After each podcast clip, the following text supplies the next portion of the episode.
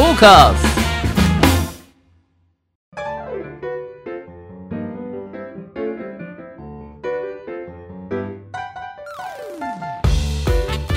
リスナーの皆様ご機嫌いかがでしょうか？e スポーツキャスターの R です。アシスタントの中村優香です。今週もどうぞよろしくお願いいたします。よろしくお願いします、えー、始まりました 始ねまりましたね。R さんはい。先日のはい。お疲れ様でした。カプコンプロツアあはい。CPT の中継ですね。ーはい。はい、今回はあれですねプレイヤーとしてそうなんですよ。参加されてましたけど、はい。い、かがでしたか？いやその基本的に e スポーツキャスターなんで喋、る側なので大会ってあの出ないんですよ、はい。そこはあのもう区切ってるんですけど今回はカプコンさんに普段こうノーモーションさんっていう芸人のお二人が、えー予選に参加されてるはい。中で、うんえーなんか R さん次の日本大会面白くなるアイディアとかありますかね？って聞かれて、はい。そうっすね。まあ俺が出るとかっすかね？ってちょっと言ったんですよ。はい、軽くね。うん。そしたら「え？出てもらえるんですか?」みたいな感じになってうん、まあ一応やってますからよければっていう話をしたらあのあじゃあちょっと検討しますってなって トントン拍子で話が進んでじゃあ出てくださいとなっえてー、はい、「おじゃあ練習します」ってうん言って今回出ることになって。はい、でまあ出るからにはね、うん、あの勝つぞっていう気持ちで、R さんの提案だったんですね。一応そうですね、うん、でまああのとはいえですね、まあ、大会300人以上参加者いたんですけどみんなもう超強いんですよ。うん、はだから自分も結構やってはいるんですけどきついなとい、いう中で、まあ、一応特番があってですねそのはい。自分とノーモーションのお二人がこう戦ってる姿を追っていこうみたいな企画なんで、まあ、すぐに負けちゃうと企画倒れになっちゃうじゃないですか。はい。だからこれ頑張んなきゃなっていう。ちょっとその責任もあもちろんもちろん。うん、もちろん。あの、はい。普段ね自分だけで出る大会とはちょっと違うはい、感覚で出たんですけど、ただ自分と当たる人はちょっとまたあ R さんなんか今日特番で出てんなみたいな感じになると思うんですよ。はい、そうもしじゃあ中村さんが1回戦俺の相手はい、だったとしたらでしかも結構実力は拮抗してて頑張れば R さんにも勝てるっていうぐらいのプレイヤーだとしたら、うん。どういう心理になります？しかもその R さんの特番でうん。自分も映ってるってことですよね。もちろん。そのチャンス掴むしかないですよね。どうにか。どうにか。目爪立目立痕ってやろうっをてことですか？そう。残さなきゃっていうので ほ奮闘すると思います。うなるほど。はい、で、えー自分は多分そういう風に来るだろうなって、相手の方はあじゃあここでもう一発 R さん倒してやろうっていうねあの来るだろうなって思ったんで、ガチで。はい。まあ、あのその心理を逆手にとってどうやって勝つかっていうのを考えながらほう、1回戦から戦ったっていう感じなんですけど、はい、とはいえ大会ってやっぱみんな勝ちたいよりも負けたくないが結構先に来るんですよ。はい、それは何何かっていうと、えー負けたくないって安定行動を取りがちなんですよ。うんここでリスクがあって、ハイリスク、ハイリターンですっていう行動と、えーローリスク、ミドルリターンですっていう行動があったら、リスクが少ない、ローリスクな選択肢を取りがちなのが人間。なので、えーそこを逆手にとって、まあ、ここはローリスクに来るよね。だからこっちはハイリスクを取るよっていう選択をかなり多めにするという、はい、あの老快な、攻撃攻撃でいかれてたんそうですね、うん。強気な選択肢を多めにして、はい。相手をびっくりさせて、うん。むちゃくちゃするなこの人。って思わせてそこからあの一気にこっちはペースを取っていくっていうような戦い方をうん。結構心がけましたね。はい。あのー緊張はされましたか？緊張はまあそれなりにはするんですけどただねこの前あの見ていただいたオジリーグといはいう PV 見てもらったじうんゃないです、か、前回見てましたね。あれが緊張感がやばすぎてえ？え？オジリーガーですか？はい。おじさんがただわちゃわちゃ遊んでるように見えるじゃないですかうん。あれね負けたらねめちゃくちゃ言われるんですよ 確かにしかも年単位で な結構長い。いやもうね前に負けたやつあの3年ぐらい言われ続けてるんで。長いよ。超かわいそはい、うで自分もそれになるかと思うと嫌じゃないですか。嫌ですね。だから参加者全員超頑張るんですよ。プライドかけて。めちゃくちゃ練習するんで、うん。その上で本番超緊張して手が震えるとかはい。そういう中であの戦った経験があってしかも前回超危なかったんですよ自分あのラストになりそうだはい。ったから、うん。もうその臨死体験を経て いや本当臨死体験だからはい。もうやばいトラウマだったんですよ。えーみたいな。体の体温がどんどんなんか低くなっていくのが分かるみたいな。俺冷たくなってるみたいな。人ってそうなるんですね追い詰められると。そうそうそうはい。で顔色悪いよとかなんかすごいこの何時間で老け込んだねとか超言われてやはい。ばいみたいな。思想が出てるっていう中でなんとか生還したんであれに比べたら別に負けたって何も言われないしええはい。っていうぐらいその今ももういろんな現場に出させてもらってて緊張することって人生でほとんどないんですけどはい。オージーリーグだけは死ぬほど緊張して やばかった。吊るし上げられますもんね。そうなんですよ。うんごい言われるんではい。あと応援してくれてる人の落胆もすごいんで あーっつって。確かに最下位決定は緊張しますね。あの一番下を決めるうん。大会と一番上を決める大会だとやっぱ一番上を決める大会の方が全然気が楽で、うん。だったんで、まあ、まあまあそのあれに比べればっていう気持ちで、うん。今回もね番組の企画ではあったんですけど、はい。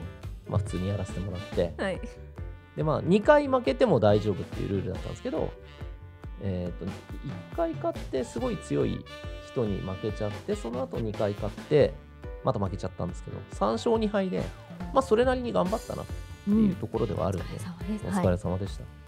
で、まあ、帰ってきて、はい。自分がさっき試合してた試合のリプレイをね、うん。流され、うんうん。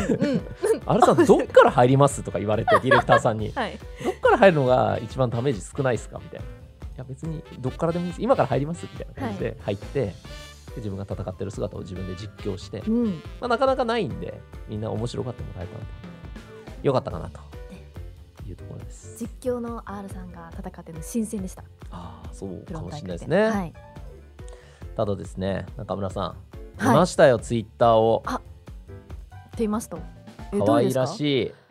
マピョイが い がありがとうございます。いたじゃないですか。あの前回はい。R さんとあの企画でねあの一緒にコスプレしましょうっていう話をしそうてそうっす。私あの馬娘のうん。スペシャルウィークをはい。やってツイッターに上げたんですよ。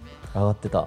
そう。であれ？R さん？だって、だって、はい。あれ、はい、上げてくんないみたい。な、どうぞ、はい、言い訳タイムいいですか？少しだけ。どうぞ。30秒ぐらいいいですか、はい。あの、いや、やるとは言ってたけど、うん。その後特になんかこう、相談もなく、うん。こうなんていうの詰めるっていうあれがなかったじゃないですか、はい。お互い忙しくて。そう R さん忙しかったかだからあこれなんだかんだ言ってお忙しいしあとかなみたいな。ちょっと遅れ、遅れましてやりましたみたいなパターンかなと思ってたらちゃんと上がってて、え中村さんと思って。しかもすげえちゃんとやってるし 可愛いじゃんっつって。らいやあれ撮ってる時惨めでしたよ。いやいやいや一人部屋でポツンと。いやいやいやそんなことないですよ。あれでそのねはい。あの普段慣れない作業のおかげではい。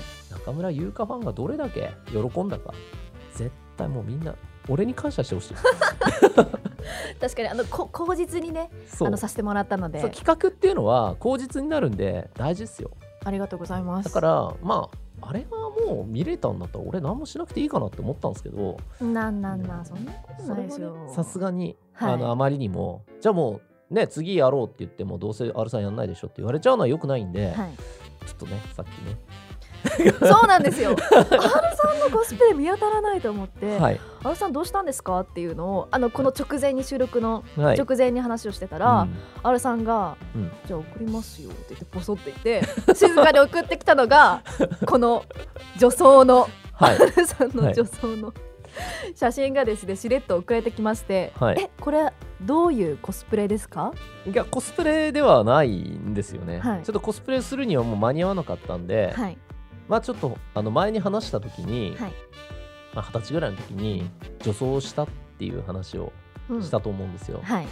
なんであーまあギリそのラインかなと思ってちょっとまあ、はい。挑挑戦というかしてうん。いやもちろんねあの最新技術でか バリクソ加工してあるんで、加工アプリで、はい、あれなんですけど、まあ、一応それっぽいものを取ってですね。うん、これでなん今年はこれでなんとかというところなんですけど先生どうですかねこれ？どういいいいんじゃないですかね。いいんじゃないですかね。大爆笑でしたよねスタッフさんとこれ送られてきて。確かに。そうでも、はい。あの R さんがビッグをねうん。女性の長い髪の毛のかぶってて、うん。肌ももうバチバチに真っ白なんですよ。はい。加工で。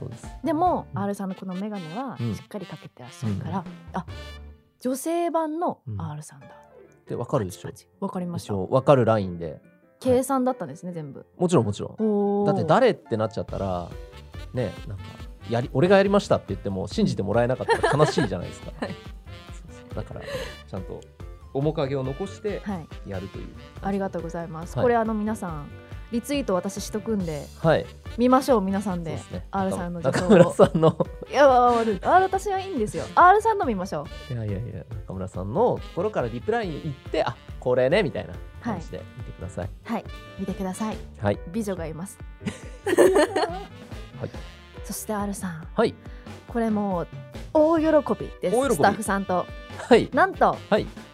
ゲーマーの流儀。はい。初のコメントが届いております。ありがとうごいざいます。冒頭でね早速、はい。あの取り上げさせていただくんですがえーコメントですね。うん。ファミコンゲームいろいろありましたね。うん。さんまの名探偵で、うん。ボートレース勝てなくて、うん。えーサードパーティーのコントローラーうん。連打機能を使った覚えがあるのだけどファミコンって、えー周辺機器どうやってつないでたんだっけ？はてと、えー来ております。なるほど。私これ読んでますけど全く意味わかってないです。お願いします。確かに。えーっとですね、まあえーっとちょっと前にお化けの Q ちゃんのファミコンのねうん。ソフトの話をしてめちゃくちゃ難しかったよっていうお話をした時からのコメントだと思うんですけど、はい。えーっとですね「さんまの名探偵」っていう昔ファミコンのゲームがあって、えーさんまさんってあのコメディアンのさんまさん。明石家。がはい、明石家さんまさんが、えー主人公で、えー吉本興業の人たちが結構出てくるゲームでしかも殺人事件が起きるみたいなえゲームだったんですよ「はい。さんまの名探偵」えで、えーその中の一つにボートレースのコーナーっていうかボートレースのミニゲームがあってそれってファミコンのボタンをめちゃくちゃ左右連打することでボートがペッペッペッペッペッって進んでいくっていうゲームだったんですよ。ではい。自分もやっててあ。ああれねって感じでわかるんですけど。さすがです。はい。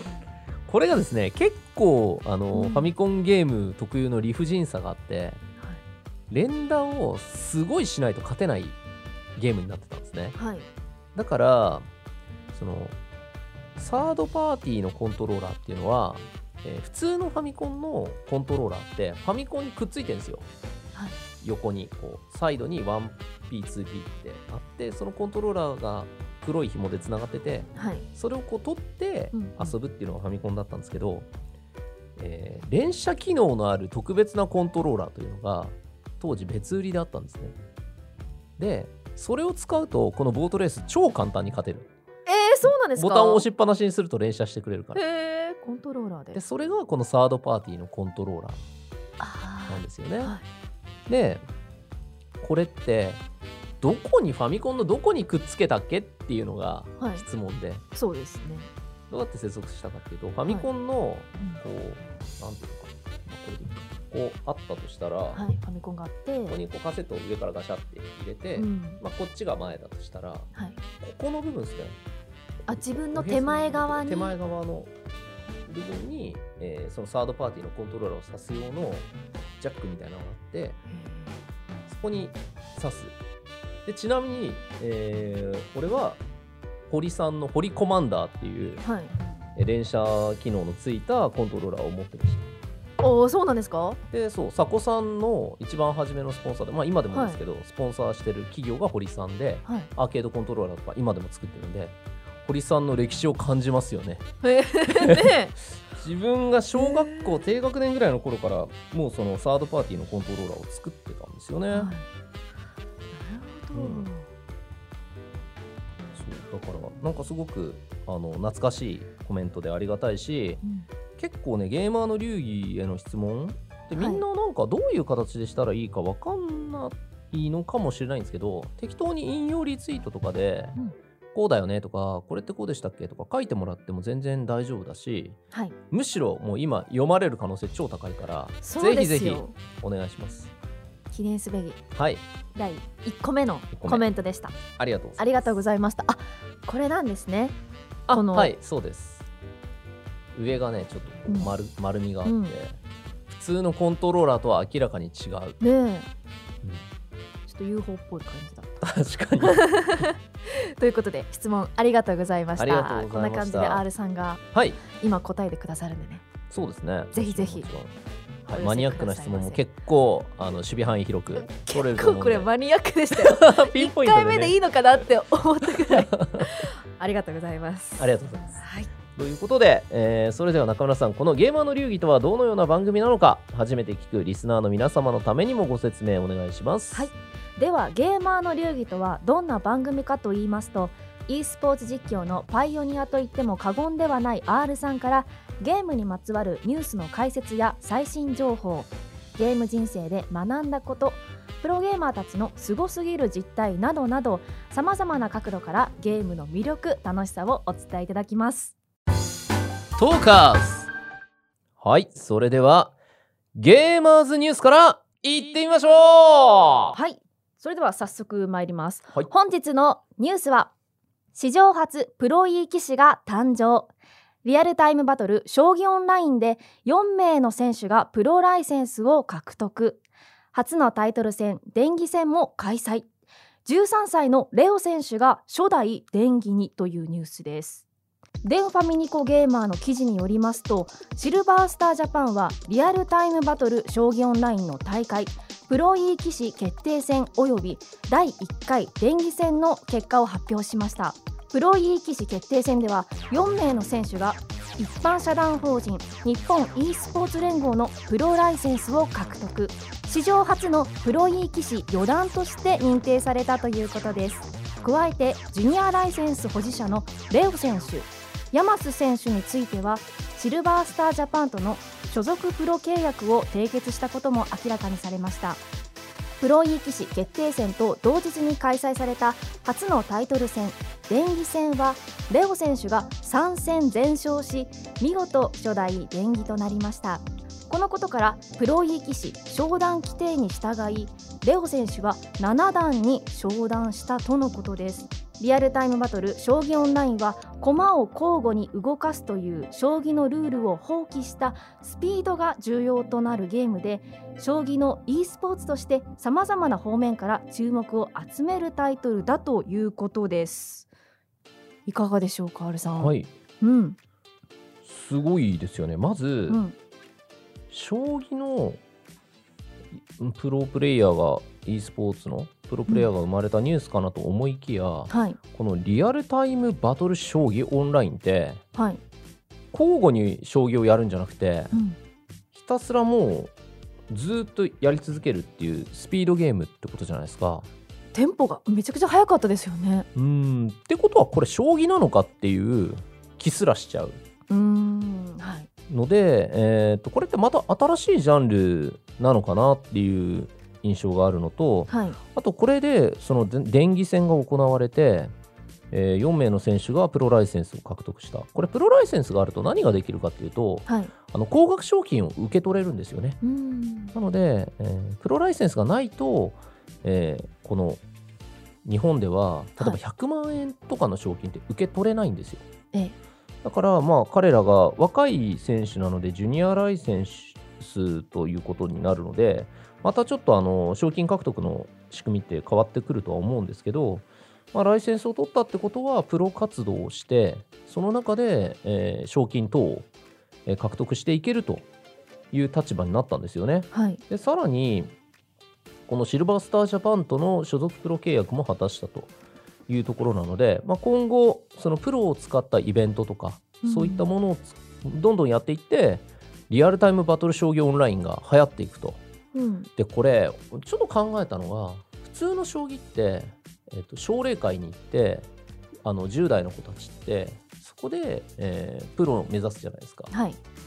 でめちゃくちゃ奨励会ってレベルが高いって言われてて、えーしプロの棋士ってすごい狭き門と言われている中で奨励会の中にも普通の将棋はダメだけどこっちだったら花が咲くっていう人もいるんじゃないか。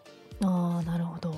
つまり、えっと、リアルの将棋とこのオンラインのリアルタイムバトル将棋がこうクロスオーバーしていくようなはい。どっちの方が向いてるっていうようなことが今後ね起きていく可能性もあってうん。しかもこの、えー e スポーツの方だったらこう若くしても活躍できるっぽいじゃないですか。はい。しかも若さがこう武器になるつまりスピード反射神経とか思考のスピードっていうのが重要になってきそうなんではいもしかしたらこの将棋というジャンルをこうさらに広げるような可能性のあるニュースだなって思いましたね。はい、しかもこの優勝したレオ選手がはい。日本の日本の e スポーツ界で最年少のうん。プロということで、おお、13歳が三最年少なんですね。最年少みたいです。確かに e スプラトゥーンとかにも13歳の選手いたかもしれないですけど、はい、何ヶ月とか、13歳何ヶ月とかで一番早いのかもしれないですね。はい、うんなるほど。ちなみに中村さんは将棋やられます？将棋崩し将棋しかやったことないです。ごめんなさい。将棋ができれば、はいもう将棋できます、それは。ありがとうございます。また、うんまた勉強勉強というかね、はい。ゲームでもこういう将棋チックなものが出たということで、崩し将棋だけでなくこちらも見てみようとそうですね。思います。なんかこういうニュースで取り扱ったゲームとかを2人でちょっとやってみたりしたら面白いかもしれないですよね企画でね。いいですね、うん、なんか実際やってみると思ってたのと違ったとか、楽いしいとかをリアルにお届けできますもんね。ありあると思いますすごく、うん。だしあの僕はあ OK ってスタッフさんが言ってる。僕は格闘ゲームは得意なんですけど、その他のゲーム普通に下手なんで 余裕でマウント取れると思いますよ。今でも今までの、はい。あのリスナーさんはい。すごい R さん全部ゲーム俺できますみたいないやいやいやいや言ってない言ってない言ってない言ってない。え聞こえますよね皆さん。全然言ってない。えそうなんですか？全然ですよ。そのあの腕前もね拝見したいとこですね。まあただ負けず嫌いではあるんではい。まあたとえねこう中村さんの方が全然得意なゲームがあったとしてもその場でじゃあうん。攻略しますよつって。今この場で勝ちますよっていうのとか、いや結構あの大人ですけど向きになる方なんで、すごいですよ R さんの執念。あの Q ちゃんのね。あ キューちゃんのね。キューちゃんのゲ ームの話もありました話とかも。確かに確かに。やってみましょうかまた。そうですね。ははい、い以上ゲーマーズニュースでした。ありがとうございました。トーカーズゲームに特化しまくりトーク番組ゲーマーの流儀。続いてはこちらのコーナーです。中村優香の聞いてみましょう。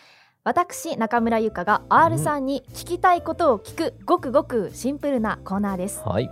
では本日の聞きたいことは e スポーツ専門のジムがあるみたいなんですが R さんそして皆さんご存知ですか？e スポーツ専門のジム、うんそんなのあんの？そうなんですよ。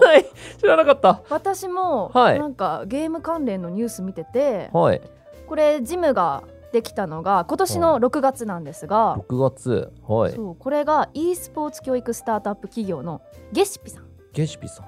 ゲシピと東京メトロがなんか共同で運営している。東京メトロそうなんですよ。地下鉄の駅とかにあるんですかね？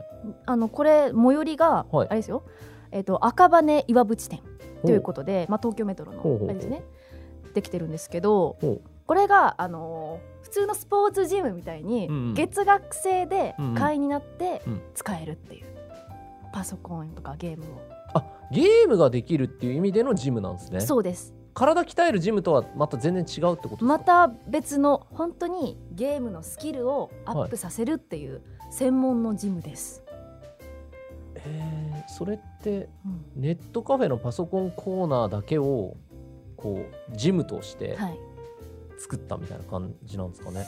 それとはまた別でやっぱジムっていうからにははい。教えてもらう人欲しいじゃないですか。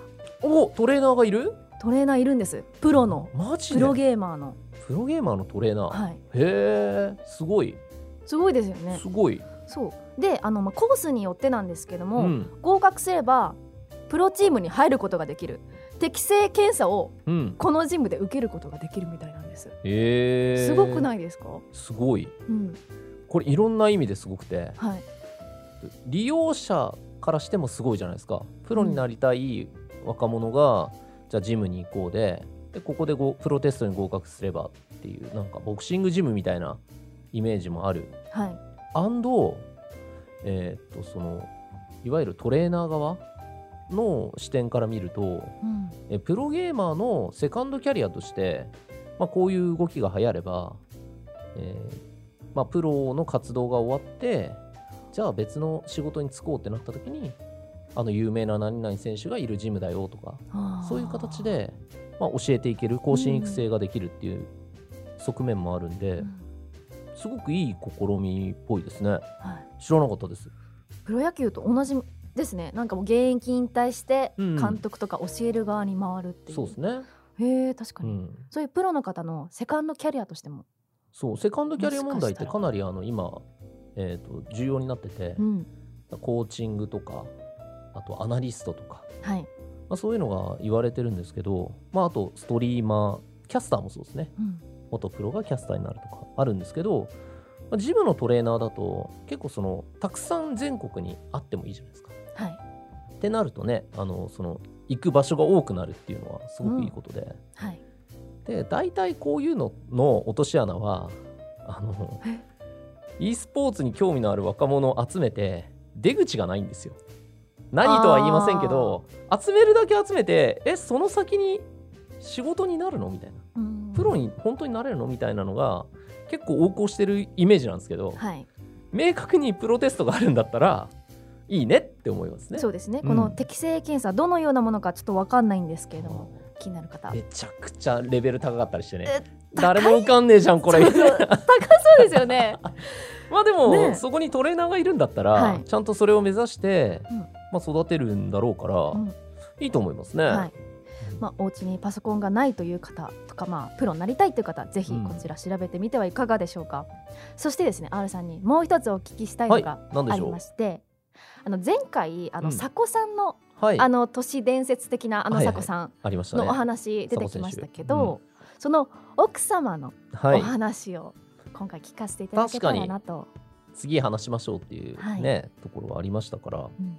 そうですね、まさこさんのお話をね、前回させていただいて、まあ、どんな人かっていうと、まあえー京都と大阪の間のうん。枚方という片田舎にいながら、その地元のゲーセンで、あまりに強すぎて、全国に名が知れ渡り、でも本人があのデブ賞なんで、大会にも全然出なくて、うんもう都市伝説みたいになっていったと。本当にいるのか、そいつはみたいな。はい中で、まあ、噂だけが先行していったんだけど、まあ、実際オンラインのえー時代になって世に出てきたら本当に強くてみんな超びっくりしたはい。本当にあの佐古さんしかできないコンボみたいなのがうん。今でもあって、まあ、すごいプレイヤーなんですよっていうところだったんですけど、はい。まああの聞くからに変わり者っぽいじゃないですかはい。佐古さん、まあ、ちなみにすごい無口だし、うん。なんていうのかな。基本的にゲームをやってればこうなんか生きていける生き物みたいな。生き物？はい。別にあの食料とか与えなくてもゲームさえ与えておけば、なんなんとなくずっと生きる生き物みたいはない。雰囲気で考えてくださいね、はい佐古さんのイメージが。そんな佐古さんがその結婚うん。まあされたんですけどはい。どんな方だと思います奥さいやでもん、うん、ゲーマーの方しかもプロのうん。ゲーマーの方の奥さんだから、はい。やっぱちょっと変わってる人がうんうんうん。多いのかな、みたいな漠然としたイメージはありままあますあまあ鋭い。お。ただどう,、はい。どういう方向に変わってるか。はい。だとですよね大事な、はい。うん。どういう方向だと思います？どういう方向ぶっ飛んでる？ぶっ飛んでる。ゲーゲームややれば？みたいな、ああなるほどね。はい、何でも結構 OK みたいな。応援してくれる、ああなるほど、うん。そうだな。じゃあもう正解いっちゃいますね。はい。正解はめちゃくちゃよく喋ってめちゃくちゃ社交的ではいマネージメントレベル最強。へええ そのえ佐古さんとすごい対照的じゃないですか？対極です。佐古さんにないものしか持ってないです。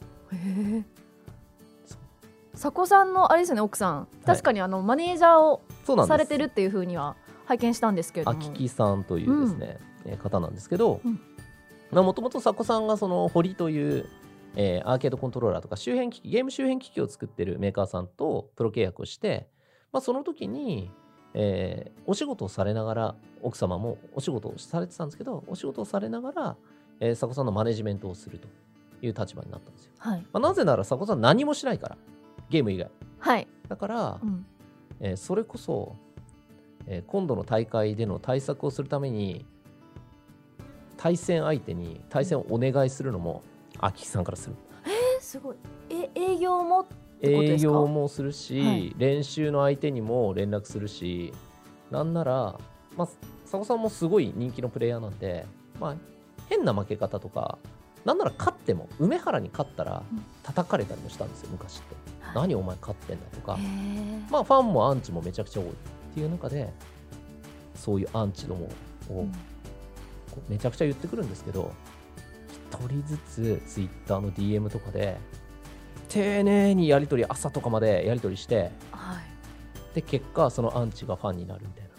えおアンチと奥様がアンチと奥様えすごい。やばいっすよ。もすごいじゃあわ話術もある？めちゃくちゃあるしへめえ、ちゃくちゃ根気あるしなんていうんですかね。うん。こんな人いるんだみたいな感じの人なんですよ。うん、それでいて結構ぶっ飛んでるからまあいいんじゃないですかみたいな感じで。献身献身的でありつつうん。ぶっ飛んでるって。そうですね。すごいね。あの格ゲーマーの奥様の理想みたいな感じで一応言われてる。はい。だってもう佐古さん何にもしなくても好きなゲームだけやってれば岸さんが超一生懸命いろんなところにアクセスして 線路を引いていくんですよどんどんどんどん。でその線路を、うん、こうやってピコピコやりながら、はい。うん、おもろいなっつって、はいあの渡っていくだけみたいな感じなんですけどまあただ佐古さんは佐古さんでちゃんとそのゲームでめちゃくちゃいいプレーをするんでまああのなんていうかバランスが取れてる。うん。すごくいびつに見えるけどバランスが取れてて。で秋木さんは秋木さんであの別に別に自分はそんな大したことやってないですっていうスタンスではい。いると。うん。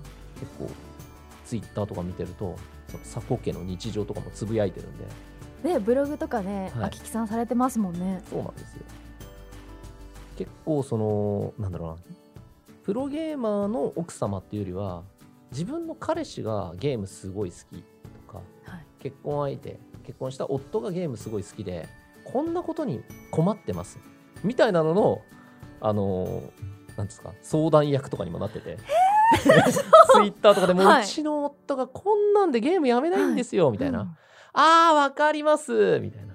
でもうちはもっとその10倍やばいですよみたいな感じで,、でさらにそういう時はこうするといいんですよまでうん。教えてくれるっていう、えすごい。えじゃああれですね。はい。今これ聞いてくださってる方で、はい、なんか彼氏とか旦那がうんゲームばっかりで、うん、もうどうしようもないですっていう方はもうぜひあききさんにっていう秋木さんのツイッター見てリプライ一つ返したら、はい。丁寧に多分返してくれると思うんですよ、ねアンチにも返してくれることですもんもうめね。ちゃくちゃなアンチ相手に。えそれ相手にするんすか？みたいな、うん、もう日本語通じないみたいな人とかも全部全突破であんあの相手してはい。どんどんファンにしていくっていう。見てみたいですねそのやりとりを。そうですね、はい。本人のね話を聞くのが一番早いんですけど。いやーどんな一回お話聞いてみたいですぜね。ひぜひ。はい。なんか機会があったらね、い、やっぱいですよねプロゲーマーの奥様やっぱ変わってる方多いですね。買ってる方多いと思いますね、いつかはい R さんの奥様の話もまたお願いします。またなんかあの新しいの入ったらちょっと言いますおね願いしますね。はいはい。以上中村優香の聞いてみましょうでした。ドカンス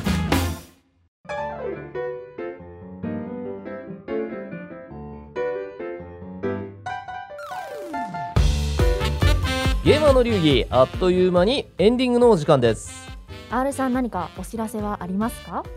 はい、えーそうですね今、まあ、ストリートファイターリーグというのが、まあ、絶賛やってましてちょうど半分を回ったところでですね、はい。えー今月あと12月のえー、と上旬ぐらいまでかなずっとやっていくので、えー月か木に、えーストリートファイターリーグがありまして自分も結構出てる方なので、えーぜひぜひそちらもお願いします。あとは、まあ、個人配信をやったりとか、えー個々の活動というのは Twitter で、えー告知してます。あとなんかあの前にディスコーズハイっていう映画にちょっと出させていただいて、でそれがねあのこの前神戸でなんか、えー賞を取ったんですよね ツイートされてましたよね。そうなんですよ。びっくりして。おめでとうございます。やあの自分は何もねやってないんですけどいやはい。あの関わった作品がそういう形であの、え世に出てすごい嬉しいしおめでたいことだなと思ったんで、はい。はい。多分来年とかに一般公開にはなると思うんですけど、はい。よろしくお願いします、はい、ぜひチェックしてください。番組では R さんに聞きたいゲームの質問、疑問を募集しています。本格的に選手を目指すには何をするべきか。今気になっているプロゲーマーのことなどなどゲームに関することであれば内容はどんなことでも構いません。r アットマークトーカーズ 2021.com もしくは番組公式ツイッターにお寄せください。次回も来週火曜日にアップ予定です。それでは来週も行行っっててみましょう